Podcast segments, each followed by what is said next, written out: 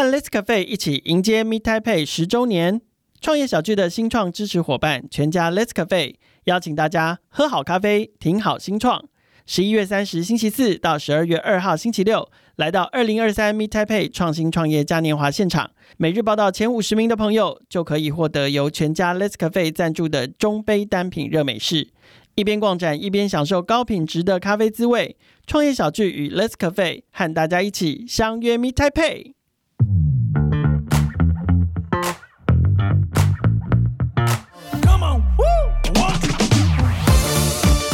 创业新生代带你听见创业新生代，无论是新发掘的创业之星、新创意见领袖的热门话题、投资风向、国际趋势以及创业生态圈的最新动态，收听创业小聚 Podcast，看新创在空中小聚。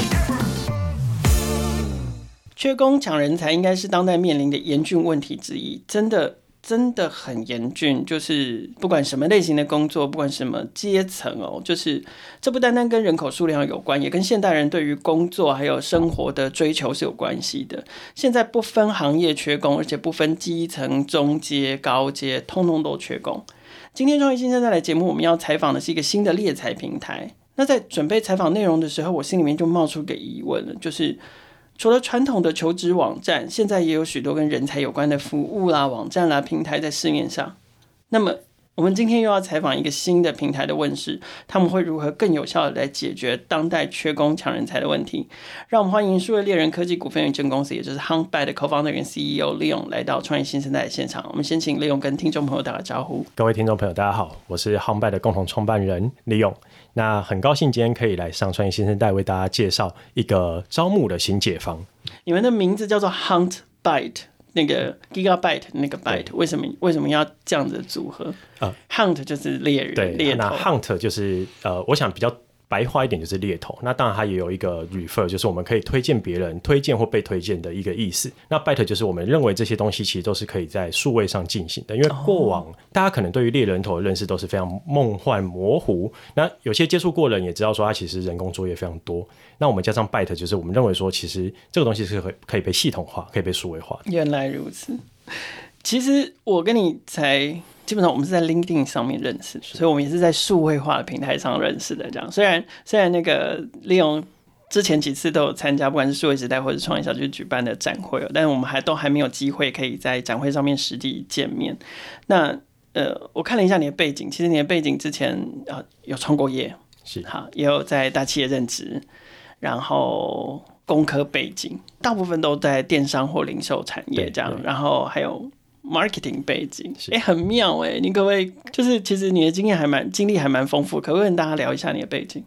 其实应该是说早期，因为呃工科出身嘛，那那时候就会觉得说，也许去当个工程师还不错。对，但呃，我觉得在学习这些怎么 coding 的过程当中，我总觉得未来总是会有一个团队或者是一间公司，它总是会比你快，比你更快。所以其实怎么把这些工具用得好的人。或许在这个未来世界上，这个趋势，这是我我以前还是在小朋友的这个年代的时候去所思考的。对，然后刚好那时候，其实 Facebook 这些社群媒体正逐渐兴起当中，它还非常非常的早期，就是大家可能还在互相偷拔菜的这个时期。对，所以那个时候我就觉得说，好，那或许我应该把我的目标放在是让。电商零售这个东西，怎么样去让更多人知道说，它可以透过行销跟把这个零售的效益放到更大这样子。嗯嗯，嗯对。那所以后来我就变成说，呃，在电商跟行销这两边，我就开始先抉择说我想要往哪边走。那后来蛮妙的是，因为我因缘机会加入一间数位行销公司，嗯、那也很巧的是，他刚好拿到那时候淘宝网在台湾想要做落地生根的一个案子，那是非常早期的时候，所以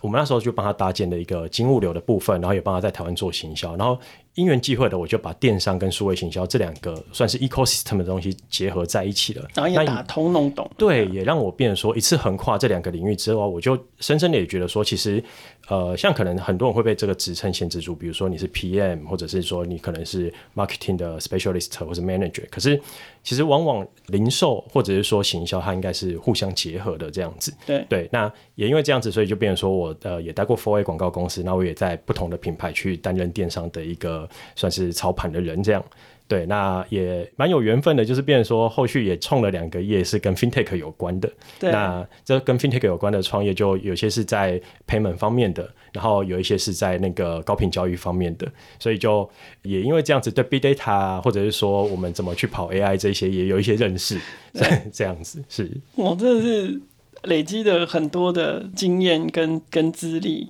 对啊，好。可是哦，你看哦，你你你听起来就是大部分都还是电商零售，然后而且我觉得你的光是电商零售啊，你除了你有在代理商，好，你有在 Four A，然后你有在品牌，好，然后你还有在平台，是，对，就是等于是不同的不同的规模、不同的组织、不同的角色，甲方乙方你都待过这样子，OK。可是怎么会跑来做这个题目？应该哎、欸，我先问，怎么还会想要再创业？哦，我觉得再创业是就像你刚刚提到的，我在大公司待过，小公司待过，然后甲方乙方，嗯、那我其实看到非常多企业内部存在着它。呃，倒不是我们说大象不能跳舞，而是这个大象它要跳舞之前的转身非常非常慢。那可能组织内部的一些明明可以更有效率的东西，它往往会因为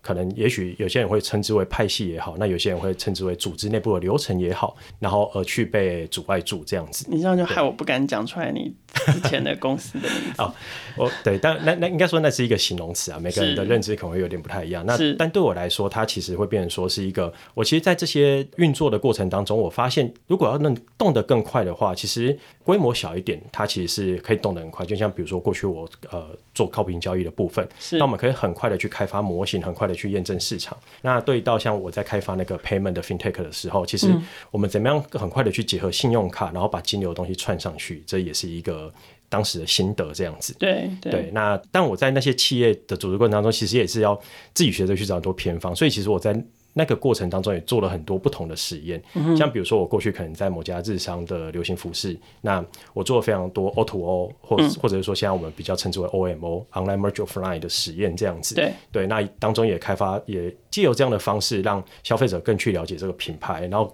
更多的去结合实体跟虚拟，然后把业绩整个提升这样子。嗯哼，所以你就就觉得说，哎，好像还可以，还有很多可以是自己。再来做的事情，而不是仰赖在组织底下。对，然后再加上说，刚刚前面提到为什么会想要再创这个题目，是来自于说，呃，我觉得也还蛮强，因为我现在的 co-founder 他们刚好有人是呃猎头这个领域出身的。对对，那因为他就因为这是猎头领域嘛，那过去我也很常被猎，只是过去我都是被猎的那个角色。嗯，那他就呃因缘机会就认识我，然后后面聊一聊之后，我们就发现其实他那边有个题目，我觉得蛮有趣的。对，那。也因为他那个他他看到了猎头的市场的变化，然后以及我过去多年来被猎的心得，然后我们就有点合拍了。合拍之后，我们就再找了另另外一位 co-founder，所以就开始了这个创业的历程。这样，所以是人先凑在一起，然后才有题目，而不是先有题目人才凑在一起这样子。对对对。可是好，人凑在一起有了题目，那这个是。为什么做这个题目？可是你们为何觉得你们能做这个题目，或者是说你们为何觉得这个题目可行？呃，应该是说，我们先讲这个题目的来由，因为我刚提到一个，呃，我们有一个口方的他长期在这个猎头市场，他也观察到，呃，事实上，就连我自己在被猎的过程中，我或多或少也有感觉到，其实。呃，因为现在的人才市场就是就像我们呃都能体会到缺工或人才荒这件事情，所以猎头的市场是非常竞争的，那导致他很多的猎头其实压力非常非常的大。那也因为这样的环境，造成了很多猎头或是我们讲。比较资深的猎头，他其实有人脉，那他就可以跳出来自己做，所以有越来越多的个人猎头是存在于市场上面的。对，他越来越个人化，没错。以前是专业化这样。对对，以前是专业化，然后他会被依附在某些机构底下才能去做。但随着这些人他越来越资深，人脉越来越多，那也认识很多企业的 HR，他其实个人化这件事情就被推动了。那再也是也有很多。资深的 HR，他可能曾经待过好几间公司，然后在这些公司里面，他关系也维持的不错，所以他也跳出去自己做猎头。所以个人的猎头，它虽然来源有不同好几个，可是这个趋势是十分明显的。那再来是，呃，我想或多或少所有的听众应该都有一个经验是，你的主管也好，你的朋友也好，可能都会问你说：“哎，我这边有一个某某的职缺，那你有没有人可以介绍？”对，其实这个当下。你就是在担任猎头的角色，只是你可能不自觉，而这个也是一种无偿的行为。那、嗯、当然，他我们有偿无偿，这个其实是回到说你是不是真的专职在做猎头这件事情。可是，呃，以这个行为来说，其实你已经在做猎头的的这个事业。可是，我们再回到这个市场上面去，呃，我想刚刚前面或者是说很多听众应该了解到说，对于猎头这个市场啊，很多没有接触过猎头，或者只有听过猎头的人，是觉得他非常的。呃，比较陌生，陌生，不知道说这个怎么去接触到猎头。对啊啊，谁会来猎我？我有资格被猎吗？或者是说，或者是说啊，那些猎头的是都很凶残吗？对对对，那常被猎的人呢，可能开始就对猎头有一些心得，也许会自己想要帮自己要求更高。可是真的常被猎的人，其实某些时候他也不知道要去哪边找到猎头，大部分都还是被动式的。比如说你在 LinkedIn 上面把自己写的非常厉害，嗯，这样子。但种种原因加起来，你会发现说，这个市场上面其实并没有真的一个是为猎头而生的媒合平台，或者是说我们以台湾人比较常习惯的用词“人力银行”来讲这样子。OK，所以所以你们觉得，你们看到这个市场的这个猎头的这个行为变化，猎财猎头的这个行为变化，再加上就越来越个人化这件事情，然后再加上，哎、欸，那那如果是这样的话，是不是可以有一个？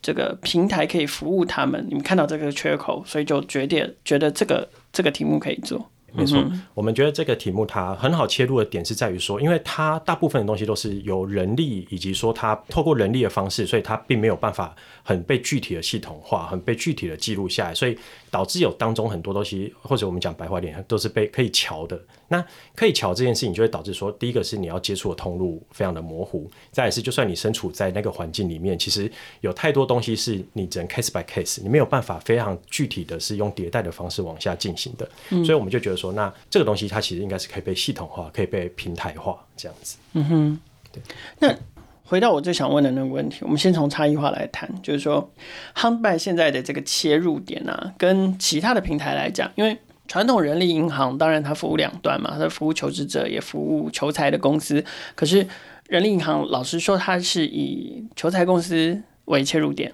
对不对？那呃后来也有出现这种以求职者为切入点的，所以它专门做履历，好，然后慢慢慢慢的去去累积，然后再去服务另外一端的客户。那你们的切入点会是什么？呃，我想说，呃，这个应该要回到说。这个差异点其实要要从两边来看，第一个是我们跟一般的职缺平台有什么样的差异性，以及我们跟传统的猎头有什么样的差异性。那我觉得这边要先把一件前提 highlight 出来，就是我们并不是猎头公司。嗯，对，嗯、像我，我其实，在跟很多人介绍的时候，我们都很常被问说：“哎、啊，你们是猎头公司吗？”哦，所以你们不是又一家猎头公司。我们并没有猎头公司，我们里里面的人也都没有猎头的身份，我们就是纯粹做平台的服务。所以这就这时候我们就回到说，那我们平台的差异性是什么？对，所以我们平台最大的差异性是，第一个是我们想复刻呃所有人在求职生涯当中呃真实的环境，然后我们要把每个招募的环节。的最大价值都拉出来，所以我们怎么去复刻这件事情呢？那就回到说，第一个是像呃，可能各位常用的职缺平台来说，大部分人我想都是以求职的身份登录进去。那呃，有一部分的人如果是企业人资的话，你可能一进去的时候，你就先被迫选择两种身份：你是要用企业主的方式登录进去，还是你是要用自己个人的身份登录进去？但在我们平台上面，我们认为说，呃，举个例子，比如说你今天是 HR，你可能这个时候你同时也想要转职换另外一个工作，其实你本身也有求职。者的这个身份存在，那你可能是一个 HR，也许你自己想要斜杠成为猎头，你可能同时其实你的身份是有好几种身份存在着，这么多重，这这么多重，这么暧昧。对，其实以以人在在求职或被被找的这个过程当中是非常复杂的，所以我们会觉得说，好，那你进去，其实你我们的平台是不让你选择身份的，所以你进去之后，就像呃国际最有名的平台 LinkedIn 一样，其实你是有所有功能的，你既可以。呃，跟我们申请成为猎头，你也可以是在里面找工作，或者是你也可以在里面帮人家找工作。这就是回到我们最大的差别。所以，我们最大的差别是在于说，我们平台是第一个真正把所谓的刚刚前面呃凯尔有提到说，就是大部分都是企业主直接都要人才。可是，其实真实的环境是，很多时候这个工作是被人家介绍。先不管这个介绍人是一般的人还是猎头，但这个人他并没有真的在招募环节里面，或者说在一般的求职平台上面去被凸显出来。那所以会导致一件事情，也就是说，你跟你的天职，跟你最适合你的工作可能会擦身而过，因为没有人知道说，就是你可能刚好想找工作的时候，这这间公司最适合你的职缺并没有放出来，你其实没有看到它，或者是说，你已经不想找工作，或者是这个公司他现在正在找人的时候，其实你刚好 onboard 另外一间公司，所以缘分就这样过去了。但在我们平台上面，因为我们把推荐人的这个机制放进去，你要配对，就像教育平台你要配对啊，而这个配对者他会成为你的眼线，会随时去帮你找工作。所以我们最大的差异性就在这边，我们让这个所谓的求职的过程当中，再加入一位推荐者，而他必须是用配对的方式才往下走。这个就是我们一般跟求职平台最大的差异性的存在。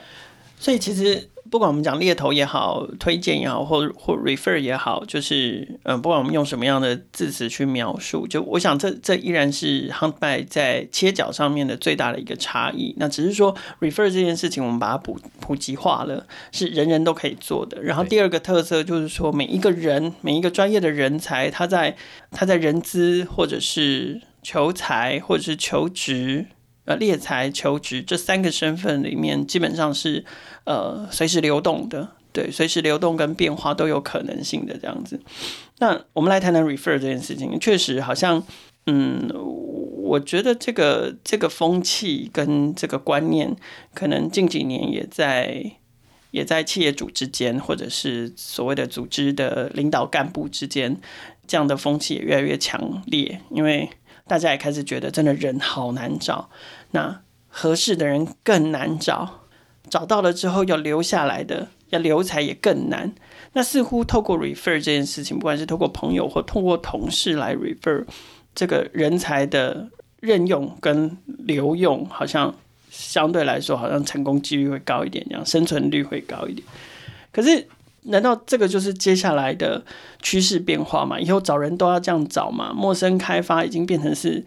没有机会了吗？你们怎么看这件事情？呃，应该是说，其实刚呃，凯文这边有提到两呃，有一句话接近我们的算是平台的核心，也就是说，我们的核心是打造一个人人皆猎头的平台。那什么叫人人皆猎头呢？其实它就也对应到刚刚我在回答那一题，就是我们跟一般的直觉平台的不一样，以及我们跟传统猎头的不一样。那这个不一样的差异会来自于说，我们怎么样更让这个 refer 的这个角色在我们平台上面能够发挥最大的功用。那它当然就会对应到说这个 refer 的机制。所以刚我前面讲到，我们比较大的差异性是我们要做配对的这个动作。那配对这个动作带来怎么样的差异性呢？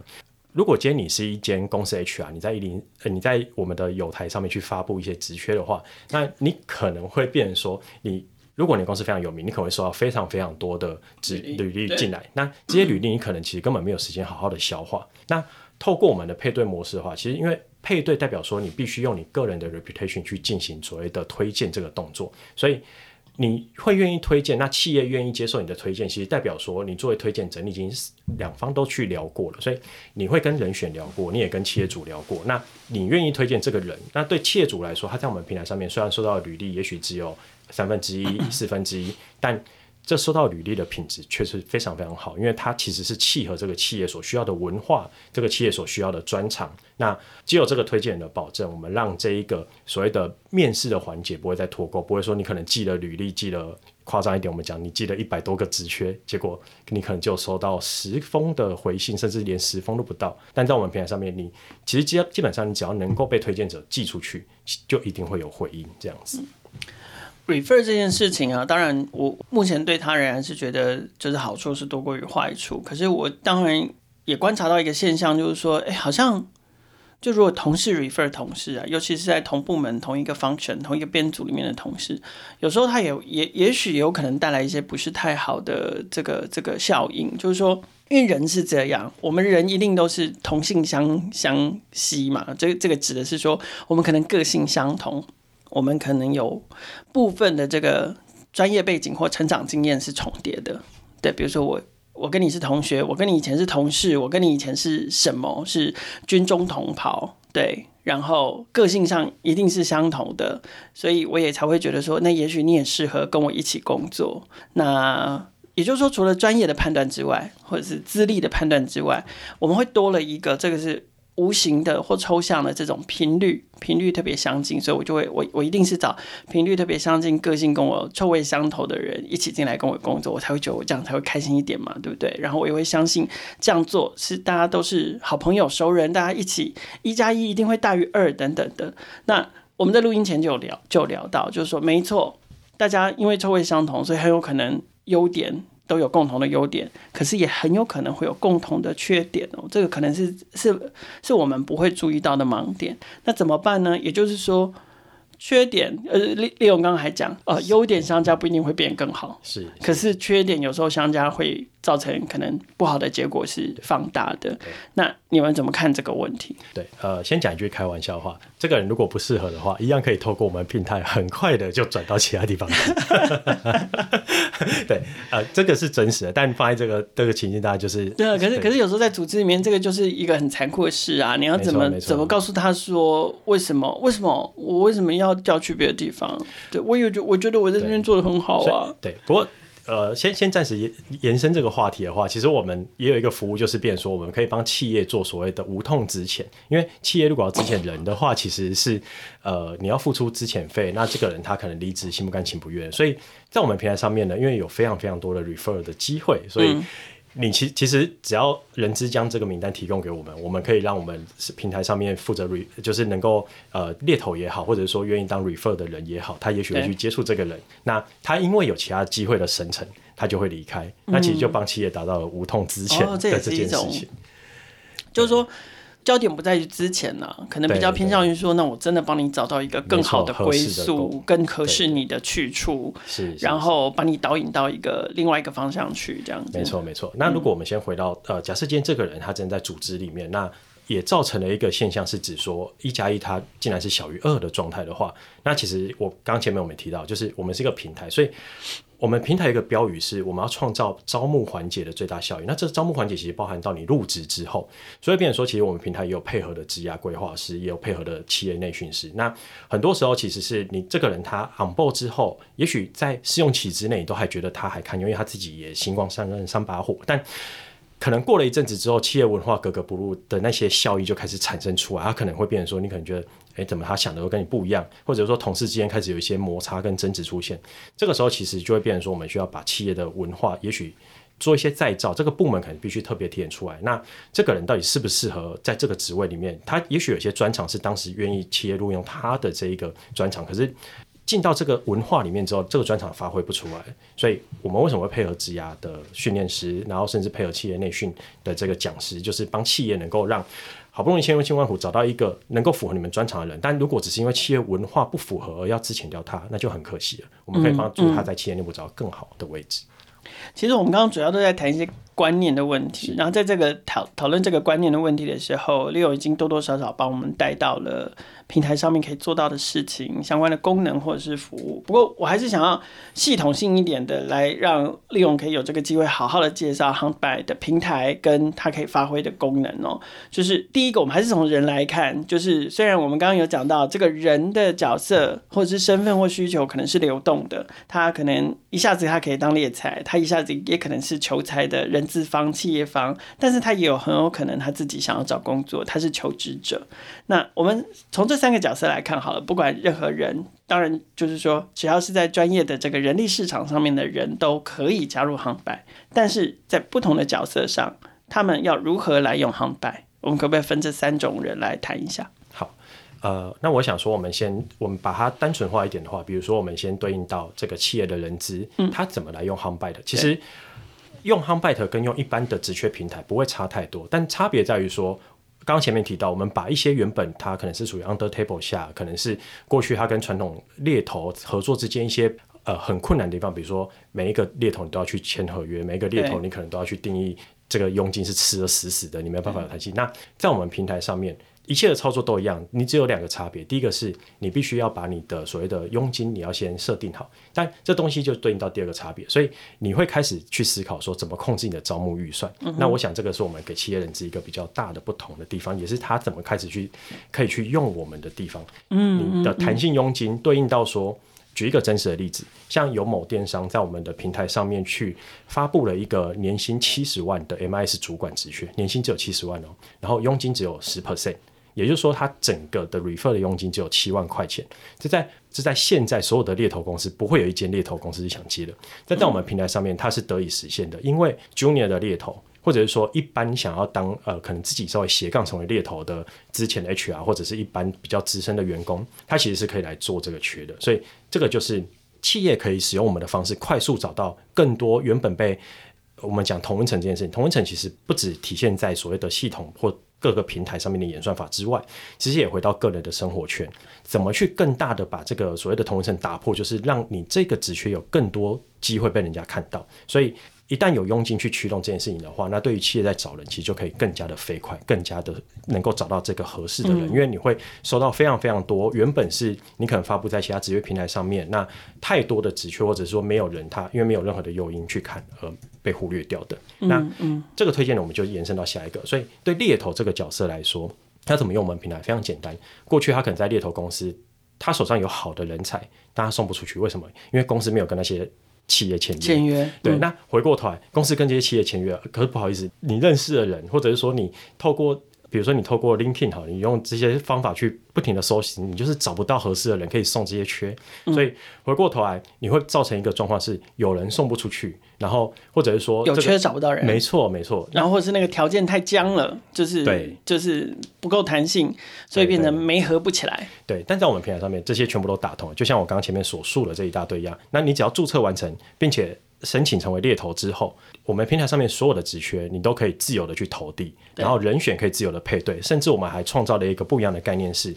这个是从我以前电商的概念，我们可以这么想象，如果把履历当成一个商品的话呢，其实。我们每一个人对应到自己的履历的 profile，他我们就是这个有所有权的人。可是，其实你在跟猎头合作的过程当中，或者是说像有人要帮你介绍工作的这个过程当中，你其实会把你的履历给他，因为不可能你的履历不给他。这个时候，他就有点类似有你经销权的这个概念。对，所有权、经销权是不是有点像电商的操作？那我也把这个概念就放到在设计这个平台的产品上面去。是对，那所以猎头在我们这个平台上面，你除了可以自由的去投递职缺，而不需要被约绑住之外。那再来就是，你可以自由的去配对，甚至你可以把你已经有经销权的这些人放到我们平台上面去，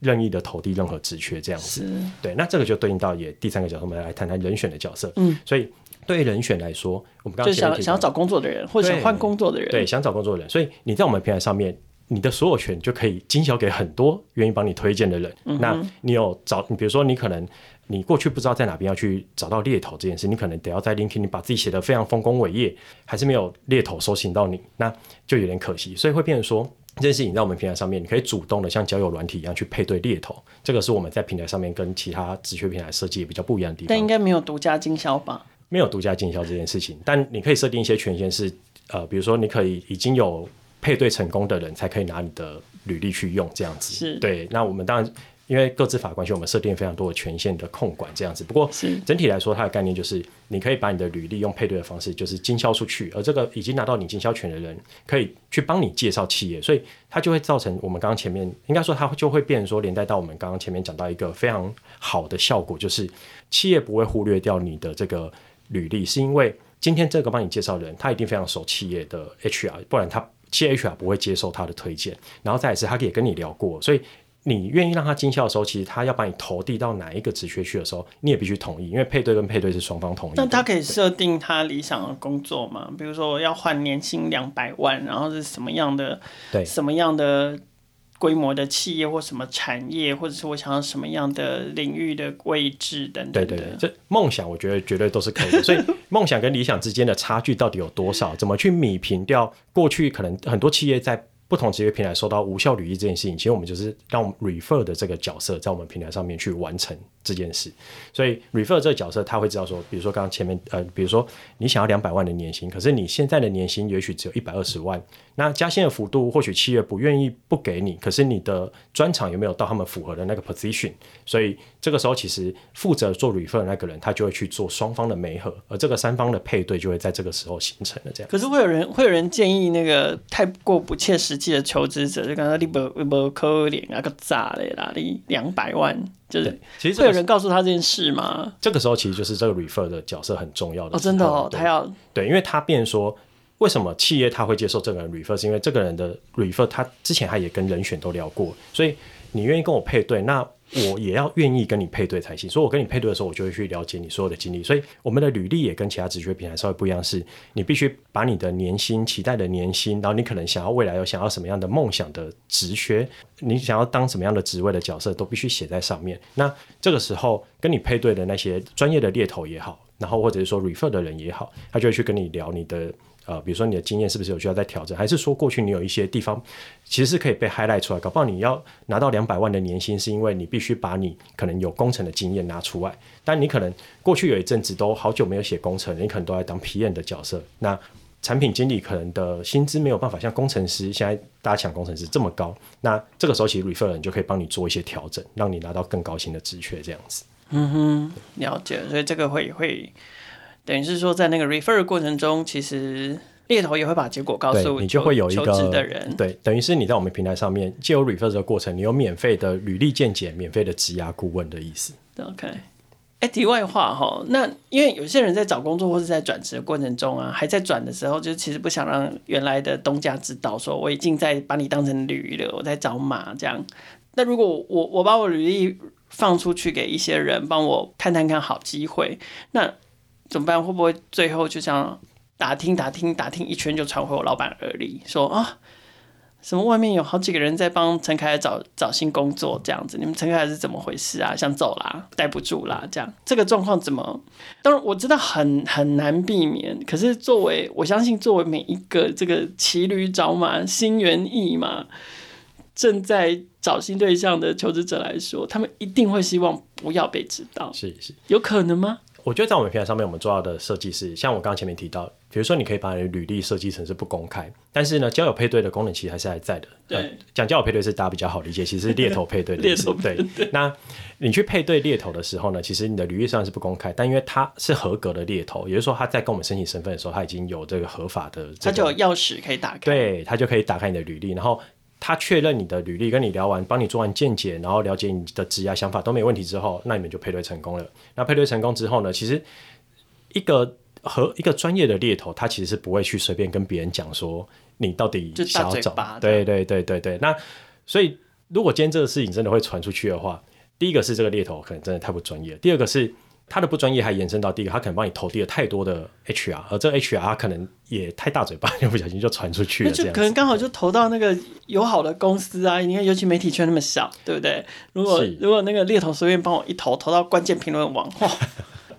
应该转世改的灾啊！但其实这个时候，其实其实这个时候，为什么我们就会说这个所谓的配对中间的这个聊的过程会是很重要的？其实像人选有抗生的东西，应该当下就要让猎头知道，但。这个猎头他之所以会愿意接受你的配对，因为其实猎头有的时候分领域的，所以举个例子啊，一个半导体的专门夯半导体的猎头，他其实是不会去接那个数位行销来的这个配对，因为他根本就不了解那个领域，所以会愿意接受你配对的猎头，他本身也是对这个领域算是有一定程度的了解，所以他当然也知道说你也知道那个界限在哪里，对你可能不能去投。相似的职位，或者是说他十分有把握，先聊聊看。但这个时候其实就是回到他跟对方 HR，对方 HR 也必须要保密的这个，就是内行，然后专业，然后不会白目这样。是是是，对，他就比较不会是一般的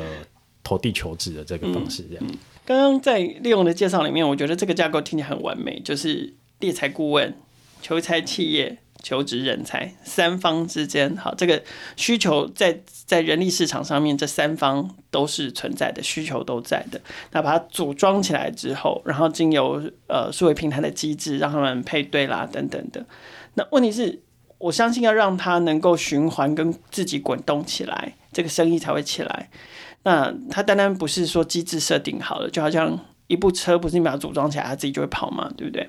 那你们应该还有一些机制或服务或课程或什么，或者是功能等等的数位平台上面的功能，可以促使这个循环滚动起来。你们你们是怎么做的？呃，我想这个东西它就是把我刚刚前面的故事或多或少都有讲到一些概念，组合起来之后呢，好，这台车它可能还是不会动，因为有一个概念是所谓的飞轮要能够转动啊。处在里面的角色都必须有非常明确的目的或是利益，这个飞轮才会转起来。所以，我们先提供企业主第一个利益是什么？我们跟其他职业平台最大不一样是我们是。呃，我们甚至可以说是全球第一个，或者是说这类型的职缺平台是有效才付费的平台。什么叫有效才付费呢？呃，或者说我们举一个夸张一点的例子，你可以想象，你可以在我平台上面，你开十家公司的页面，然后你发布了一百个职缺，你跟五十个猎头聊，然后收到这五十个猎头来的一百份履历，你约了其中三十个人来面试。全部都不需要任何费用，甚至连担任猎头的这个角色也不需要费用，而人选这个角色都不需要费用，因为我们是一个有效才付费的平台，所以对应到什么是有效才付费呢？那它就是当人选确定报道了之后，其实它就是跟。过往大家可能熟知的猎头这个市场有关系，我们并没有破坏那个市场架构，但是我们把它整个系统化跟数位化，所以当人才确定报道之后，我们才会跟企业收取佣金。所以这个时候企业它是真的因为这个平台而找到人有效的，我才会去跟你做收费的动作。嗯、所以在你认为无效之前，我们是你对企业来讲其实任何成本都没有。那再来是这个成本是企业自己可控，就是我刚刚前面提到弹性佣金的部分。所以对 HR 来讲，佣金是给你们，那猎头呢？因为我们是平台，所以我们只扣手续费。我们扣掉手续费之后，其实这个佣金就是会给猎头。哦、所以对企业主来讲，对猎头来讲，对企业主来说，就是刚刚前面提到的，他第一个是有效才付费，第二个是他非常好去控制他的预算。因为跟过往他和传统猎头公司签，比如说呃，随便举例啊，你可能跟某家猎头公司签约，然后你的那个台湾的市场均价大概是在二十到二十五 percent 左右。那我们对，对，那假设我们用二十 percent 比较好算哈，你可能一个一百万。年薪的职权你要付二十万，但在我的平台上面，我们是动态佣金。所以举个例子，比如说刚刚一百万的年薪，你可能要找一个副总，你想要把多一点预算放在那一边，而这一个可能他是 manager 的这个角色而已，那他年薪一百万，我。也许我只要付十 percent 的佣金就好，佣金稍微少一点，然后越越重要的职位，我可能因为很难列嘛，然后要找到的人又特别可可能特别的位高权重，特别的专业，特别的资深，所以我就多一点预算，而不是齐头式的平等，就是从从经理到总经理都是百分之二十。对，非常理解。所以对 HR 来说，他就非常好去控管他预算。可是履历品质不会因为这样而变化，因为就像我提到的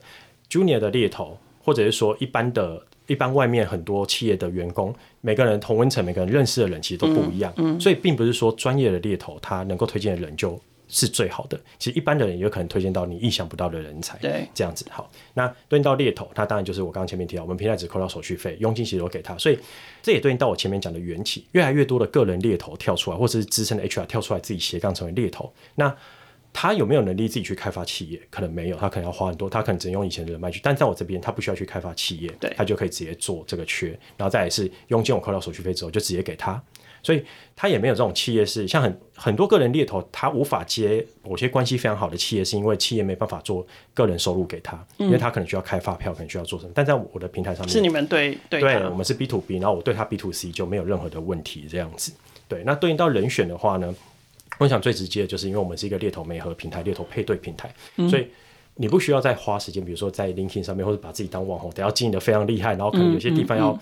摸着良心、或者昧着良心写一些。可能自己写可能没有做的那么好，但是你可能要对。可是在我的平台上面，要做那么多的修饰。是是是，但在我平台上面，你可以主动去配对猎头，或者是说你其实真的是一个很厉害的人，那你把你的履历公开，或者是说有一个匿名履历，你把你的一些呃基础去识别化的资料公开之后，其实猎头看到的还是会主动的联络你这样子。哎、欸，会不会有些人就是想要？测试看看自己的斤两，然后就把他们的履历啊，然后公开或者是释放给特定的猎头。可是事实上他没有真的要找工作啊，这样的人你们会不会觉得他是来闹哎？呃，其实不会，因为对猎头来说，应该说我觉得大部分猎头多认识人，他们其实都是不排斥的。那猎头他们其实都很习惯说，我先认识这个人，但他不一定现在有好的缺是适合他。那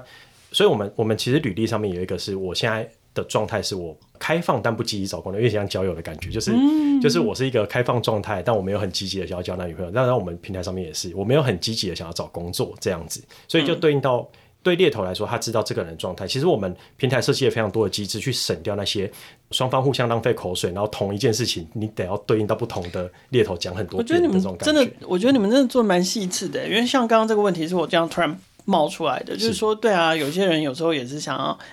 然后就是虽然已经死会了，可是还是想要知道自己还有没有竞争力这样子。如果我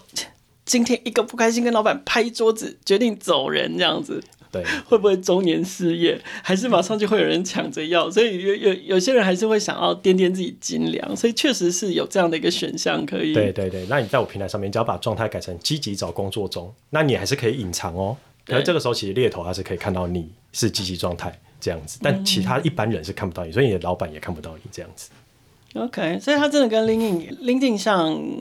这个专业职涯的社群，那你们可能更像这个求职求财的社群。是是，其实这边就会收敛一个状态是。之前我在分析呃全球市场上面各个不同的平台，那我大概做了一个四象限的维度。这四象限的维度分别就是，比如说 publisher 它就是以公开职缺、公开资讯为主，是。然后 social 就是以社群为主的，是。然后再来是 broker，就是专门真的自己去经营所谓猎头这个事业，以及做 matching，就是它是单纯只做媒合系统媒合的部分。是。那我觉得我们是唯一一个把这四个象限，就比如说像 LinkedIn 好，其实它，所以你们在中间喽？对，我们是在中间，很把唯一把四个象限都拉进来的。那当然以，嗯、比如说以配对来讲，它就是有点偏 social。那当我们是只缺的平台，说我们是 publisher、嗯。那对猎头的，或者说对媒合这件事情来说，我们有 AI 的媒合。那当然我们也有所谓的，我把它称之为对，有没有人工智慧，也有功能智慧。功能智慧是来自于说你会主动想要去找配对。其实这个时候人类的智慧不不一定会输给 AI。是，所以当然。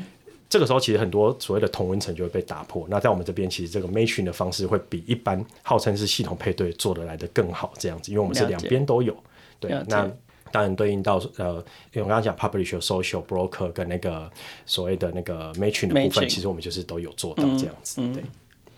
Huntby 从上线到现在，你们什么时候上线的？我们是今年六月底上线，那所以可以说是七月是正式上线这样子。哇，三个月是三个月。到目前为止，你们你们有没有达到怎样的成绩或者是目标？初步设定的目标？呃我们初步设定的目标是今年要达到一百家企业。那我们目前其实已经有五十间企业是有在我们平台上面了。Oh, 那这都是公开的，所以大家其实可以上我们平台去看。Okay, okay, 还蛮快的。怎么怎么找到他们的？你的你们就是这样子自然而然推广口碑，然后参展这样子吗？对，其实这也是很谢谢各企业。呃，我想毕竟我们几个 co-founder 都是工作比较久的人，所以当然我们有一些认识的人脉。那当然，比如说像那个参加开有你们公司举办像未来商务展这些，我们也很积极的去开发。嗯，对。嗯、那当然有些企业觉得呃听得我们概念蛮不错，再加上我觉得，就像这个东西，就是对应到为什么企业愿意加入，就是飞轮会转动的地方，就是它是有效才付费，所以对企业来说，它等于是有一个免费的职缺平台，然后它发布一千个职缺也都不需要任何费用，而且还可以开始收履历，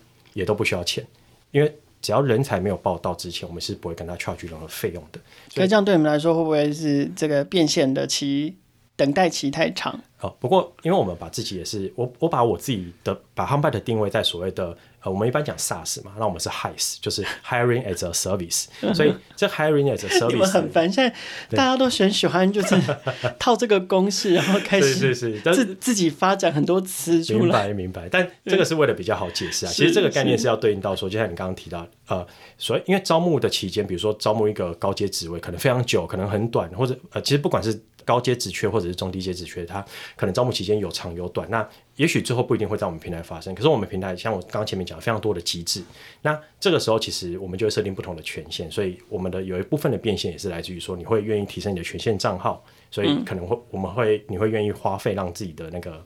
呃在我们平台上面这样子，对，嗯哼嗯哼，所以现在已经有五十家客户了，其实你们已经很快的达到今年度目标的一半了，所以看起来今年达到一百家是没有问题的。对，就努力当中这样。那，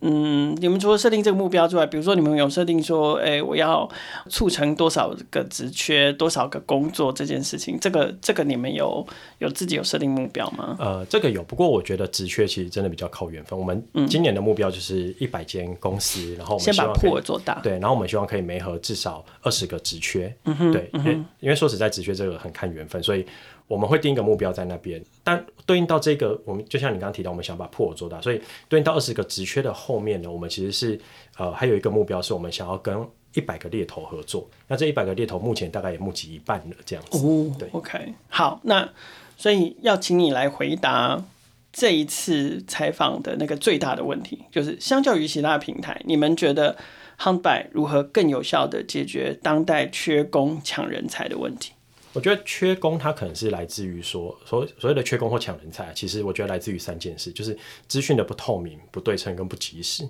那我觉得我们平台可以很有效解决这一题，是因为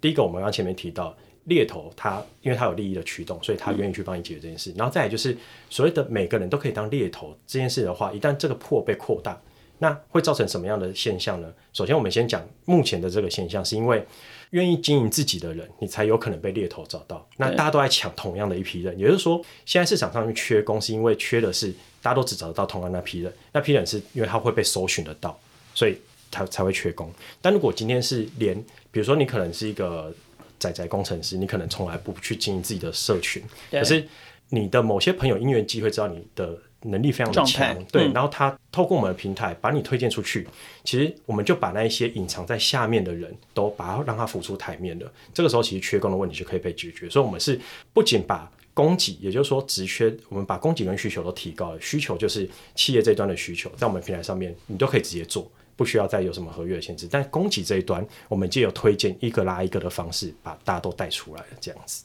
嗯哼。好，你刚刚其实有讲到你们的目标，但是接下来就是夯拜有没有什么具体的计划或者是发展规划，想要跟听众朋友分享的？好，呃，我这边先讲一个我们的理念，我们的理念其实是想要破除这个所谓的资讯不对等。资讯不对等是什么呢？其实过往像可能大家很常上职缺平台，那我们把整个职缺讲，其实它的分布很像一个长尾，也就是说它有非常极高端金字塔的职缺，可是这些职缺过去它。因为企业它可能，比如说，呃，举个例子啊，你想找一个 COO 的角色，你不会把它发布在职缺平台上面，因为。你的组织可能其他人就开始想说，我们公司要找 CEO 是要做什么事情，嗯、所以它只会被掌握在少数的猎头公司手上。对。但因为我们平台也支持发匿名职缺这件事，所以也就是说，哦、我们可以让这些过往职所谓的资讯不对称，或者是说资讯被隐匿在某些猎头公司上面的事情，它其实就被透明化了。那透明化就对应到说，刚刚一样前面讲到缺工缺人才，也许这些人过去他。没有被就是 motivate 到，那他看到这个职缺之后，他也许愿意是来试试看的时候，其实更多的人才才就出来。嗯、那我们再讲到长尾的另一端，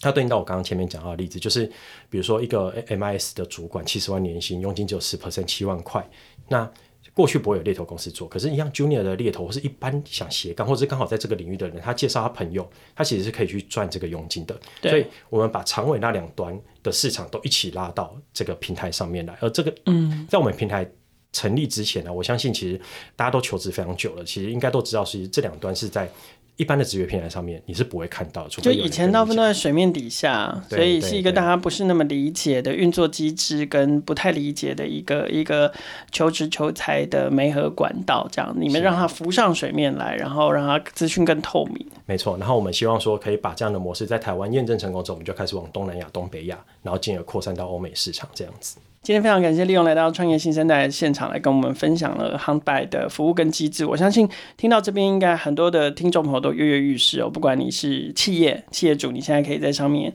免费的刊登职缺，OK？那真的没合成功了才需要付费。那甚或是有一些呃现在非常讲究个人品牌的年代，有非常多跃跃欲试想要被猎的专业人才、好人才，其实你也可以把你自己放到夯拜网站上面，然后来。称称自己的身价，然后顺便也许可以替自己找到一个更好的工作。那当然啦，如果你在这个社群间是一个认识非常多、知道非常多好人才的的一位专业工作者，你也可以斜杠兼职成为一个。好的猎头，都欢迎大家可以在节目简介里面了解到汉代更多的资讯。每周听一集，认识一个创业新生代。我们的节目每周三固定更新上架，记得追踪订阅，才不会错过任何一集更新。更欢迎大家把节目分享给关注创新创业的朋友，让更多人听见勇于挑战、大胆创业的创业新生代。